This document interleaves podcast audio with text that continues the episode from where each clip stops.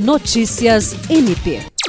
Meio ambiente e consumo no contexto da sociedade de risco, individualismo versus princípio da solidariedade. Esse é o tema do artigo assinado pela promotora de justiça do Ministério Público do Estado do Acre, Joana Dark Dias Martins, publicado nesta quarta-feira pela revista eletrônica do Ministério Público do Piauí. A publicação tem como ponto de partida a constatação de que vivemos em uma sociedade de risco, marcada pela produção de riscos globais que comprometem a existência do homem no planeta.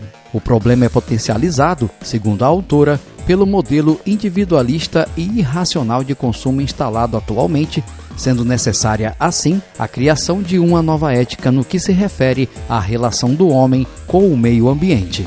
A promotora aponta ao longo do artigo algumas alternativas que podem contribuir para amenizar os efeitos da crise mencionada, entre elas as certificações verdes, a economia circular e o consumo colaborativo.